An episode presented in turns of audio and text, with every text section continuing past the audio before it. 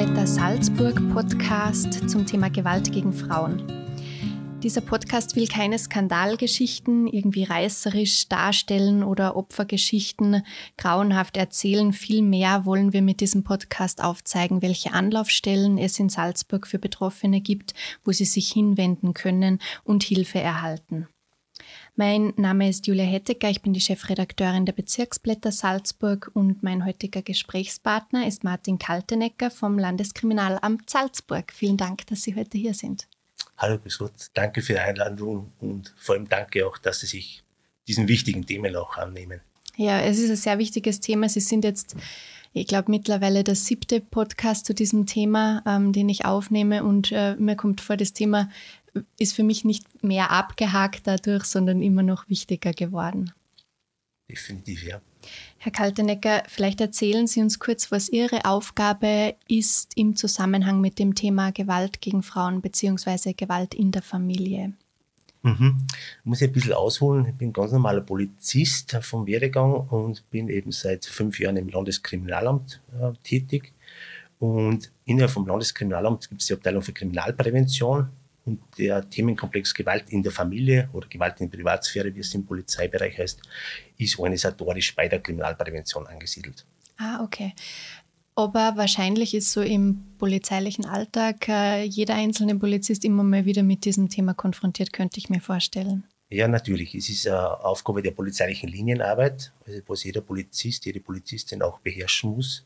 Weil nur auf diese Art und Weise kann man als Polizei gewährleisten, dass man äh, rund um die Uhr und in allen Gegenden Österreichs oder bei uns jetzt Salzburgs auch zeitnah einschreiten kann. Das ist eben nur möglich, wenn man das auf der polizeilichen Linienarbeit abarbeiten kann. Mhm. Bedeutet das, dass es, ähm, dass jeder Streifenpolizist, sagt man nur Streifenpolizist? Ja, durchaus, ja. ja. dass jeder Polizist in Salzburg ähm, in der Ausbildung mit diesem Thema irgendwie konfrontiert wird in einer Art und Weise? Mhm, ja, also es ist äh, ein wesentlicher Baustein in der polizeilichen Grundausbildung.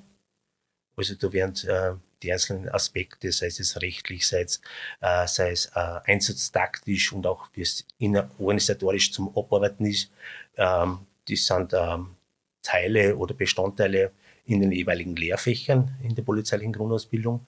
Und zusätzlich gibt es in der Grundausbildung ähm, auch ein sogenanntes Gewaltschutzseminar, was federführend vom Gewaltschutzzentrum Salzburg äh, abgehalten und, und inhaltlich gestaltet wird. Mhm. Und dieses Gewaltschutzseminar wird gemeinsam mit einem Vertreter vor der Kriminalprävention gemacht. Mhm. Und zusätzlich, ähm, also das ist jetzt bei der polizeilichen Grundausbildung, und zusätzlich ist natürlich auch immer Thema bei den sogenannten berufsbegleitenden Fortbildungen. So wie im ähm, heurigen Jahr, im ersten Halbjahr, ist das Gewalt in der Familie Schwerpunktthema der berufsbegleitenden Fortbildung innerhalb der Polizei. Okay. Also man sagt schon, eine gewisse Wichtigkeit hat dieses Thema. Mhm. Ist das auch äh, aus dem Grund dieses Jahr Thema, weil es äh, immer wieder Fälle gibt oder auch dieses Jahr äh, vor allem also Fälle gegeben weniger hat? anlassbezogen, sondern mhm. der Hauptgrund ist, dass mit dem Gewaltschutzgesetz 2019, das ist mit dem 1.1.2020 als die wesentlichen Bestandteile mit 1.1.2020 in Kraft getreten. Und da sind doch wesentliche Neuerungen dazugekommen und das ist jetzt eher der Grund, warum man da eine Ausbildungsoffensive gemacht hat. Okay.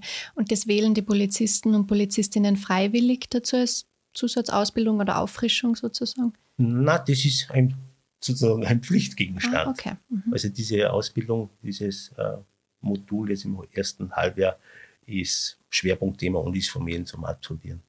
Okay. Ähm, Sie haben äh, im Landeskriminalamt den Bereich Prävention angesprochen. Sind Sie vor allem in der Präventionsarbeit tätig? Genau, mhm. ausschließlich mhm. Ausschließlich. Das ist mhm. seit, jetzt bin ich seit über 20 Jahren bei der Polizei und seit fünf Jahren jetzt in der Kriminalprävention. Und da ist eben meine Tätigkeit ausschließlich im kriminalpräventiven Bereich. Mhm. Und der Themenkomplex Gewalt in der Familie ist dort eben angesiedelt worden. Okay. Was, was gibt es da für Präventionsarbeit, die da geleistet wird, auch seitens der Polizei?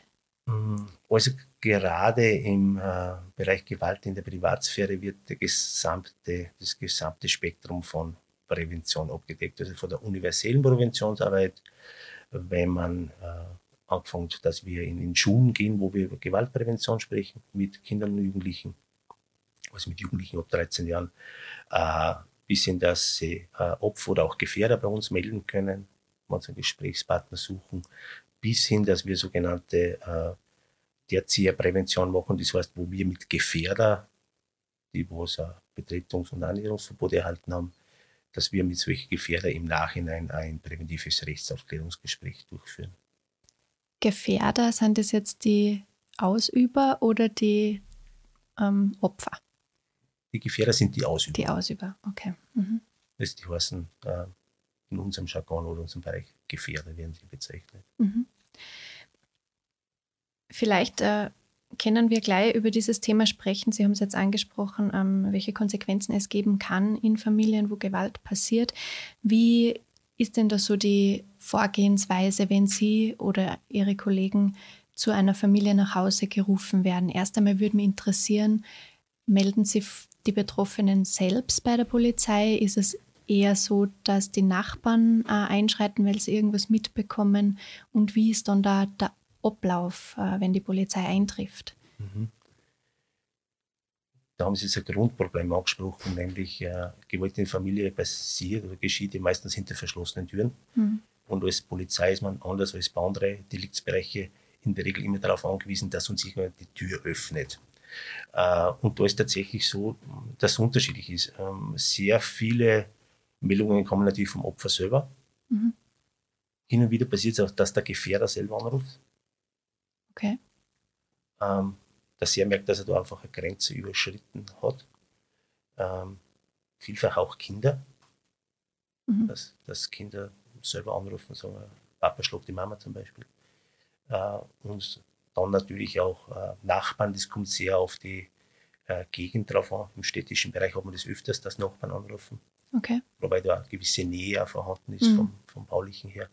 Ähm, und bis hin zu Freunde, äh, andere Familienangehörige.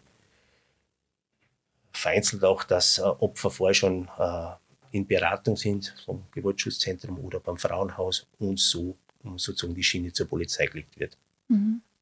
Und dann das Einschalten selber ist ja, wie gesagt, das ist polizeiliche Linienarbeit. Das heißt, mhm. es ist von der Prioritätenreihung relativ weit vorne oder ganz vorne angesiedelt. Das heißt, es wird gleich mal Streifenwagenbesatzung, uniformierte Besatzung hingeschickt. Also da muss man nicht äh, stundenlang warten, bis nein, jemand kommt? Mhm. Nein, definitiv nicht. Äh, wir wissen ja, dass da äh, Eile geboten ist, weil man einfach auch nicht weiß, wie sie äh, Gewaltsituation, wo die Emotionen hochkommen sind, wie sie die ja entwickelt. Die kann ja auch eine befriedete Situation kann einfach in Mindeseile wieder eskalieren. Äh, und beim Einschalten ist dann so, dass zunächst mal versucht wird oder geschaut wird, dass die, äh, dass die Gefahr einfach beendet ist. Es kann ja durchaus sein, dass da noch Gewalttätigkeiten im Spiel sind, auch wenn die Polizei schon eingetroffen ist. Also dass mal die, die Situation soweit befriedet wird. Dann wird versucht, eine räumliche Trennung zwischen Opfer und Gefährder äh, herzustellen. Und dann wird versucht, dieses Sachverhalt, äh, Sachverhalt so noch Möglichkeit zu klären oder festzustellen. Und dann wird geschaut, gibt es noch weitere Zeugen, unabhängige Personen, Kinder, die was irgendwas zum Sachverhalt sagen können. Und dann entscheiden die Polizisten äh, vor Ort, wie weiter vorzugehen ist. Mhm. Meistens oder das Instrument, was sich am meisten bewährt hat, ist sicher dieses Betretungs- und Annäherungsverbot. Mhm. Das heißt, wo der Gefährder aufgefordert wird, die Wohnung zu verlassen.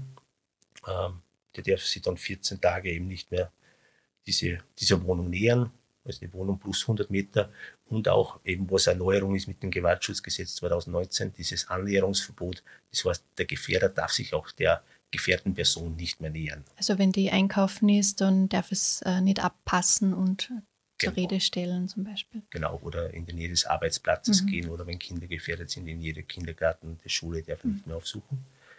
Und das ist halt eine, eine Maßnahme, was, den, was dem Hintergrund äh, entspringt, dass man sagt, man will ähm, gefährlichen Angriffen vorbeugen. Es ist eine vorbeugende Maßnahme, deshalb auch in der Prävention angesiedelt, dieser mhm. Themenkomplex. Und parallel dazu, äh, was halt sehr oft äh, vorkommt, ist, dass irgendeine gerichtlich strafbare Handlung verwirklicht wurde. Das heißt, eine Körperverletzung, mhm. äh, gefährliche Drohung.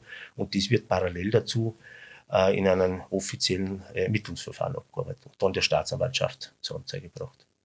Das heißt, dieses Annäherungsverbot ähm, kann die Polizei direkt aussprechen, ohne dass da ähm, irgendein Prozess vorher laufen muss. Genau. Mhm. Ist ja Ziel und Zweck dieser, dieses Werkzeuges, ähm, dass man sofort diesen Gewaltkreislauf unterbrechen kann. Mhm. Und da ist einfach auch nicht tunlich, dass man äh, dies in einem komplexen Ermittlungsverfahren macht, wo im Endeffekt der Jurist entscheidet, sondern es ist wirklich eine Befugnis, wo es der Polizist vor Ort und zeitnah entscheidet. Mhm. Es muss natürlich, muss ich ergänzen, äh, von der Sicherheitsbehörde wird es überprüft innerhalb von drei Tagen, ob die rechtlichen Voraussetzungen gegeben, äh, gewesen sind. Aber ähm, mir ist jetzt äh, aktuell nur eine Handvoll Fälle bekannt, wo die Sicherheitsbehörde mal gesagt hat, okay, dies, dieser, dieses Annäherungsverbot oder Betretungsannäherungsverbot wäre aufzuheben. Mhm. Ist es dasselbe wie die Wegweisung?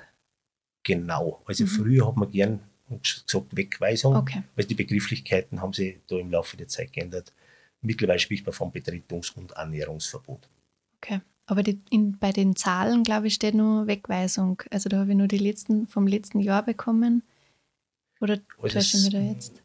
Es heißt seit geraumer Zeit jetzt schon mhm. Betretungsverbot okay. und letztes Jahr ist eben dieses Annäherungsverbot noch dazu gekommen. Mhm. Wie lange ist das gültig, haben Sie gesagt? 14 Tage. 14 Tage. Und ähm, danach kann der Täter, darf man eigentlich nicht sagen, oder? Manche stoßen sich an den Begriff ja. Täter. Mhm. Wir verwenden eben Gefährder, weil mhm. äh, Täter impliziert, dass er schon eine Straftat begangen hat mhm. und es ist ja nicht zwingend Voraussetzung, dass der Gefährder wirklich schon eine Straftat begangen okay. hat. Es reichen ja andere Hinweise auf eine, auf eine Gefährlichkeit. Mhm. Also nach diesen 14 Tagen darf der Gefährder wieder zurück in die gemeinsame Wohnung? Nicht unbedingt. Ähm, das Opfer hat die Möglichkeit, binnen dieser 14 Tage eine einstweilige Verfügung zu beantragen bei Gericht. Und alleine durch diese Antragstellung verlängert sich das polizeiliche Betretungs- und Annäherungsverbot um weitere 14 Tage. Ah. Und innerhalb dieser gesamten vier Wochen oder 28 Tage ähm, soll das Gericht eben dann entscheiden, ob diesen Antrag auf Einstweigeverfügung stattgegeben wird. Mhm. Okay.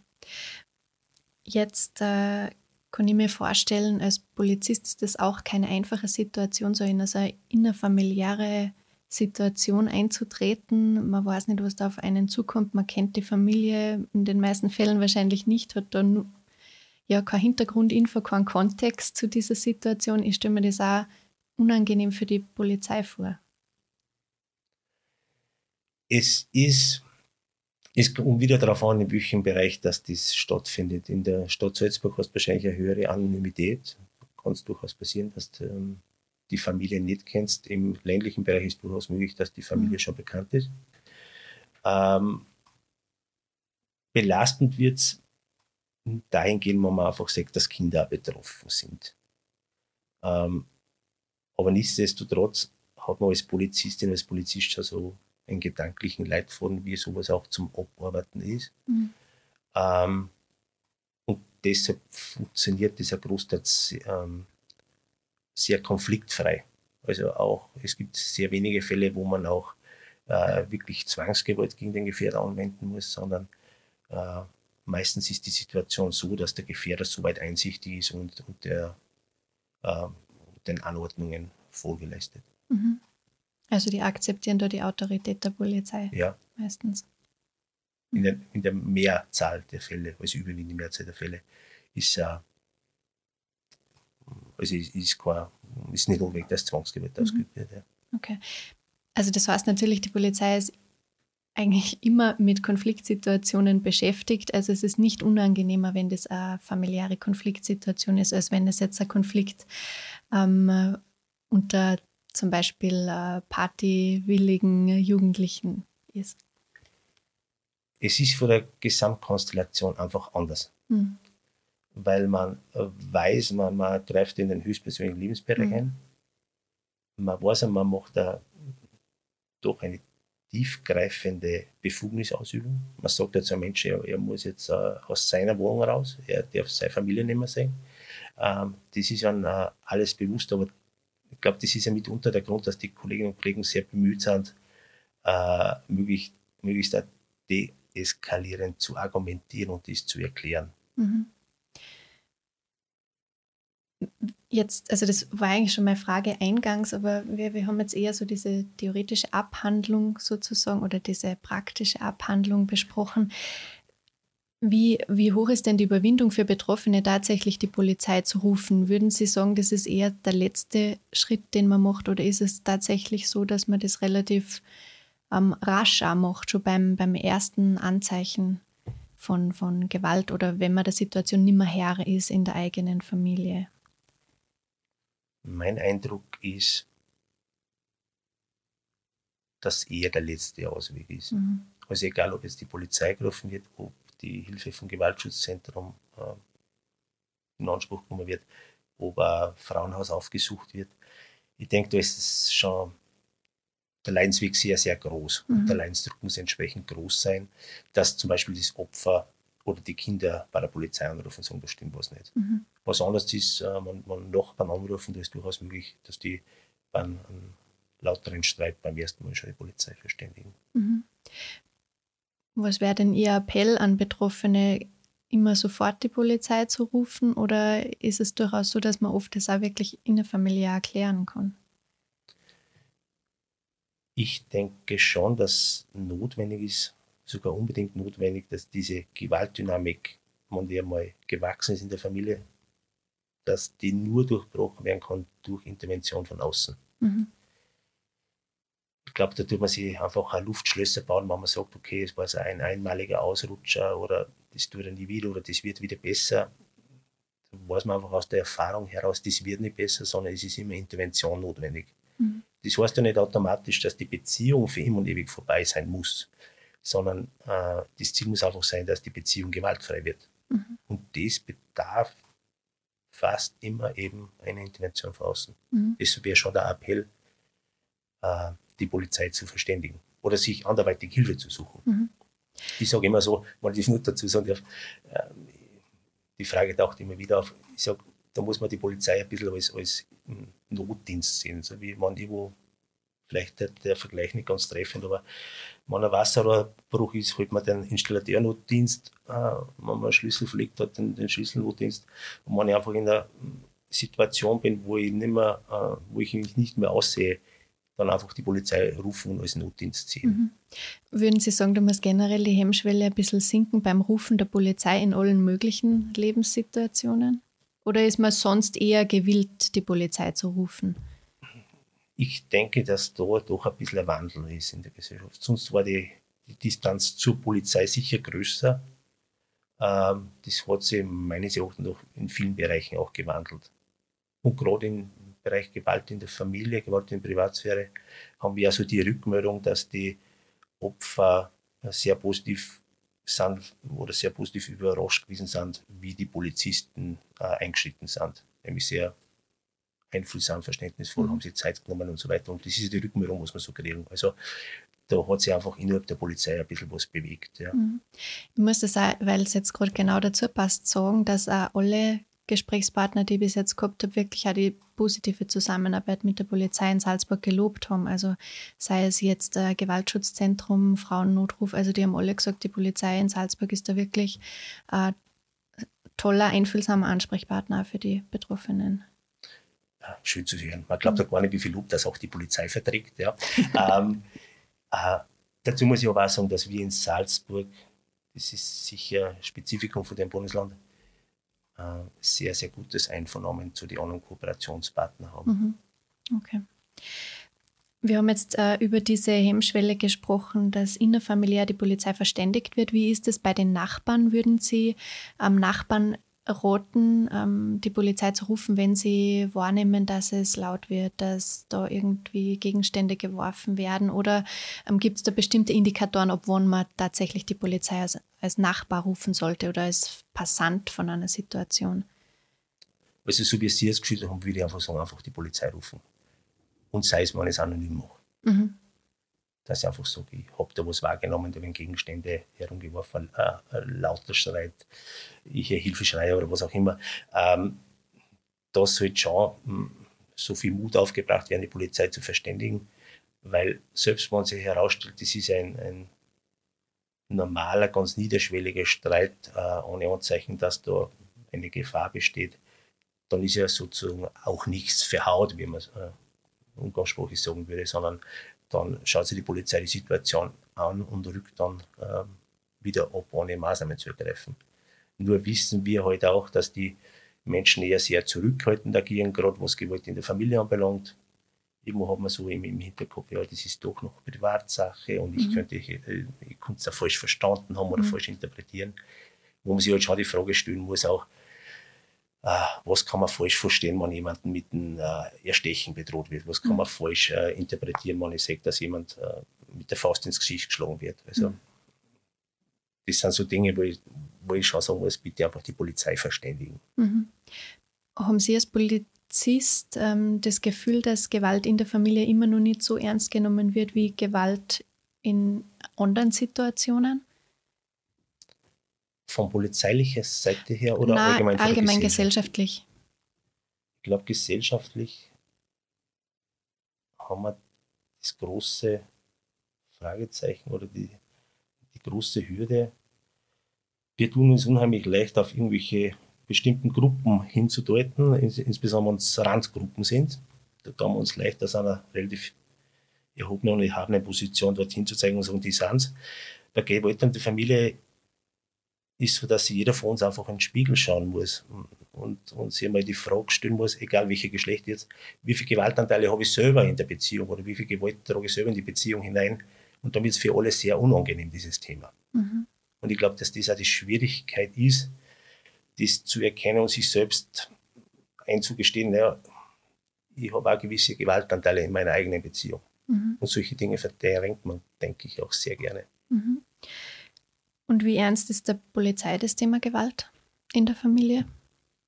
In der polizeilichen Linienarbeit würde ich sagen, gehört sicher zu den Top 3 Themen. Mhm. Aufgrund der Häufigkeit? Der Häufigkeit, der Brisanz, auch der öffentlichen Debatte. Mhm. Ähm, man hat doch jetzt immer die, die Stimmung auch vielleicht erzeugt, dass jeder seine Arbeit äh, übergenau machen möchte. Also es möchte niemand angreifbar sein, wann einmal wieder ein Mord, ein Frauenmord verübt wird. Mhm. Und das führt natürlich hm, dazu, dass, dass jede Organisation auch schaut, die Hausaufgaben bestmöglich zu erledigen. Mhm. Und vielleicht auch aus emotionaler, ähm, aus emotionaler Verantwortung heraus. Das ist natürlich dann das, das i-Tüpfelchen, wenn ja. ja persönlich, wenn wirklich eine Haltung dahinter steckt. Also wenn das nicht nur äh, klassisches Abarbeiten ist, sondern äh, wann er hinter dem Getanen stehe. Mhm. Die Polizei arbeitet, Sie haben es eh schon kurz angedeutet, auch nach diesen ersten Anrufen äh, mit diesen Betroffenen weiter. Also sie sind auch zuständig, wenn die Frauen zum Beispiel, glaube ich, im Frauenhaus dann sind oder in Schutzunterkünften, die ja im Juli dann eingeführt werden bei uns. Wie geht da die Arbeit der Polizei weiter nach diesem, äh, nach diesem ersten Akt, dass man den Mann aus der Familie zum Beispiel herausholt? Mhm. Ähm, es ist ja vorgesehen, ähm, dass nach jedem Betretungsannäherungsverbot das Gewaltschutzzentrum zum Verständigen ist. Dadurch wird eben gewährleistet, dass äh, mit dem Opfer auf sehr professioneller Ebene weitergearbeitet wird. Mit 1.9. heutigen Jahres, sofern der Zeitplan halten wird, sollen ja sogenannte Beratungsstellen für Gewaltprävention installiert sein und auch die Tätigkeit aufnehmen. Dann äh, wäre auch diese Verpflichtung zur Verständigung vom, von der Beratungsstelle vorgesehen. Das heißt, dass auch mit dem Täter weitergearbeitet wird wiederum auf einer sehr professionellen Ebene, wie ich mir das vorstellen kann. Und zusätzlich innerpolizeilich ist so, wenn jetzt auch kein Gerichtsdelikt verwirklicht wurde, das heißt, es ist rein im, im Bereich der, des Sicherheitspolizeigesetzes aufgewickelt worden, ist dennoch vorgesehen, dass binnen ein bis drei Tagen nach dem Erstentscheiden mit dem Opfer nochmal Kontakt aufgenommen wird, ein sogenanntes äh, Opferkontaktgespräch durchgeführt wird. Und mit dem Gefährder ist im, im gleichen Zeitraum, bis drei Tagen nach dem Einschreiten, ein präventives Rechtsaufklärungsgespräch durchzuführen. Okay, also da, die Person wird dann auf die Polizei eingeladen oder wie kann ich mir das vorstellen? Genau, also das machen speziell ausgebildete Kolleginnen und Kollegen, da mhm. haben wir im Bundesland Salzburg derzeit so 50. Mhm. Ähm, und die auf der anderen Seite auch, es ist ja für einen Täter oder für einen Gefährder beim Einschalten auch unheimlich viel, was auf den einprasselt. Ähm, der muss innerhalb von nicht einmal einer Stunde seine Sachen packen und kriegt ein paar Informationsblätter, ein paar äh, zusätzliche sonstige Informationen vermittelt und dann muss er die Wohnung verlassen. Das heißt, da beim Gefährder sind viele Fragen, viele mhm. Unklarheiten. Und das wird eben da ein bis drei Tage danach äh, erläutert. Es wird auch geschaut, was waren die Ursachen für diese Gewalteskalation. Und ähm, dann findet eben auch dieser Brückenschlag zu diesen Männerberatungsstellen, Männer, Männerbüro, äh, statt dass sich der, der Gefährder auch irgendwo aufgehoben gefühlt, dass er sagt, okay, ich habe ein Problem, ich sehe das ein, aber ich will ja, dass professionell weitergearbeitet wird mit mir. Mhm. Also das ist so, der eine Weichenstellung sollte stattfinden. Mhm. Wie geht es bei der Polizei weiter beim Schutz der Betroffenen angenommen, die müssen jetzt in ein Frauenhaus ziehen mhm. oder wollen das oder in eine dieser Schutzunterkünfte, Schutzwohnungen, die es dann ähm, geben wird, schaut man da auch regelmäßig dann vorbei und klärt die Lage ab oder wie läuft das? Also wenn das Opfer in der eigenen Wohnung bleibt, mhm. ähm, ist es vorgesehen, dass dieses Betretungsannäherungsverbot auch von der Polizei überprüft wird mhm. äh, während dieses äh, Geltungszeitraums oder Gültigkeitszeitraumes wann das Opfer ins Frauenhaus äh, gehen will, weil dort der Schutz äh, besser gewährleistet werden kann. Im Frauenhaus selber führen wir äh, keine Überprüfung durch, auch aus dem Grund heraus, ähm, weil im Frauenhaus ja sehr hoher Schutz gewährleistet werden kann, mhm. sowohl durch, durch anwesende Personen als auch durch bauliche und, und äh, technische Einrichtungen und Vorrichtungen. Okay. Aber wenn sie gerufen werden würden, kämen sie natürlich zu, wie zu jedem anderen genau. Einsatz dann mhm. trotzdem mhm. hin. Mhm. Vielleicht noch mal kurz zurück ähm, zu dem Thema Prävention. Sie haben angesprochen, Sie gehen zum Beispiel in Schulen. Wird da eher Gewaltprävention im Sinne von wir raufen nicht in der Klasse betrieben oder auch Aufmerksamkeit auf das, wie ist die Situation zu Hause? Ähm, wie, wie kann ich mir diese Art von Prävention vorstellen?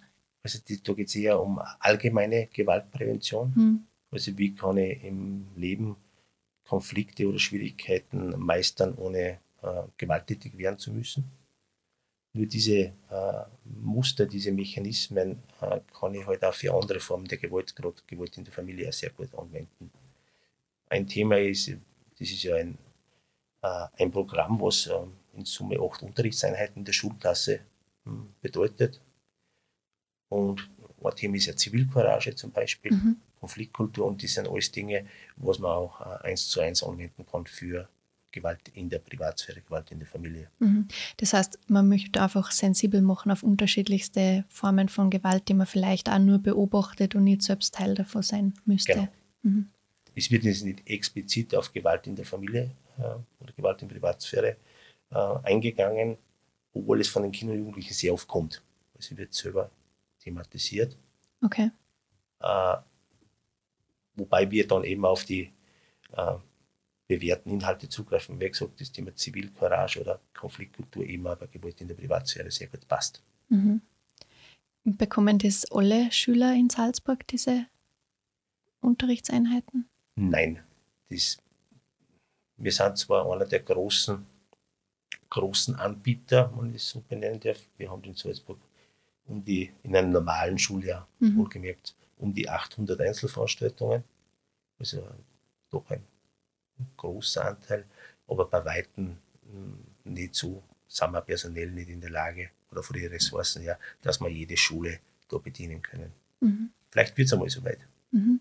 Vielleicht äh, mit diesen 800 Polizisten, die da österreichweit für das Thema Gewalt ausgebildet werden sollen, laut Ministerratsvertrag vom April, was man da schon genaueres. Ähm, da ist ja das, der Plan, dass in jeder Polizeiinspektion jemand sitzt, der speziell für dieses Thema ausgebildet ist. Also ich habe jetzt so den Eindruck, dass man da eigentlich eher sehr in die Breite geht mit diesem Thema in der Ausbildung der Polizei, aber das dürfte dann nochmal spezieller sein oder haben Sie da nähere Informationen schon? Nein, es ist für uns oder für mich auch ein bisschen ein Überraschungsei noch, weil sehr viel davon abhängig sein wird, was die Aufgaben von diesen äh, Gewalt in der Familie Beamten dann sein soll. Mhm. Wir haben derzeit schon diese präventiven Rechtsaufklärungsbeamten, die was eine Zusatzausbildung haben, wo wir personell einigermaßen gut aufgestellt sind. In der Stadt Salzburg haben wir auf jeder Polizeiinspektion zwei bis drei von diesen mhm. Kolleginnen und Kollegen. Im ganzen Bundesland Salzburg um die 50.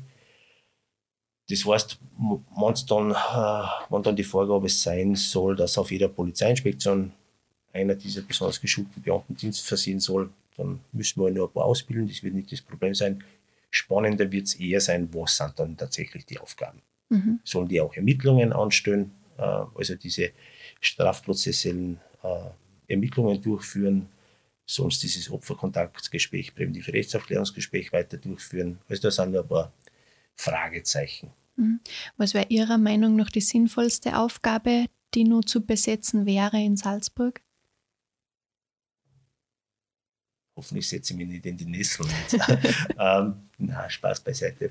Was ich denke, wo wir einfach schon sehr, sehr gut sind, ist beim äh, Ersteinschreiten mhm. und auch dann bei der nachfolgenden Weichenstellung, wo wir hm, besser werden können, ist im Bereich der Gefährdungseinschätzung.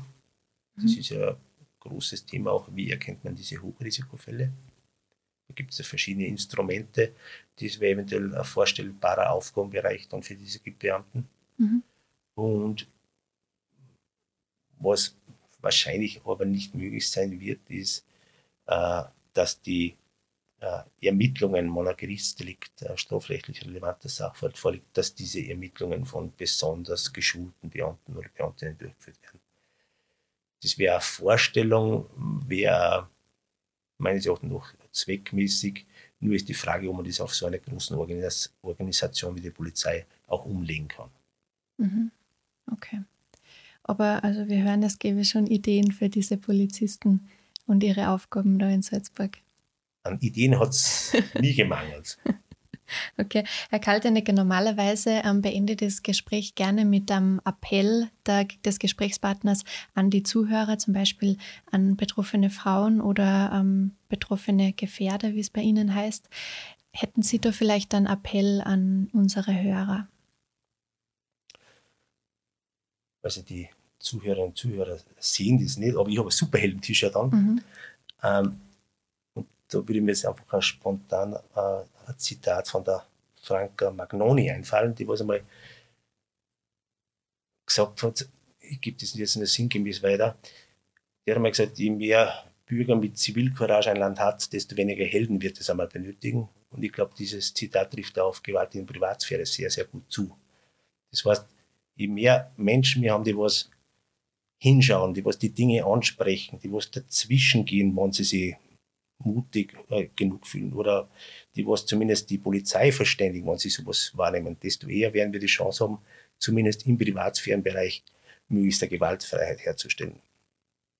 Vielen Dank für dieses ähm, tolle Abschlusszitat. Ich danke, dass Sie heute mein Gast waren und so offen über die Arbeit der Polizei gesprochen haben.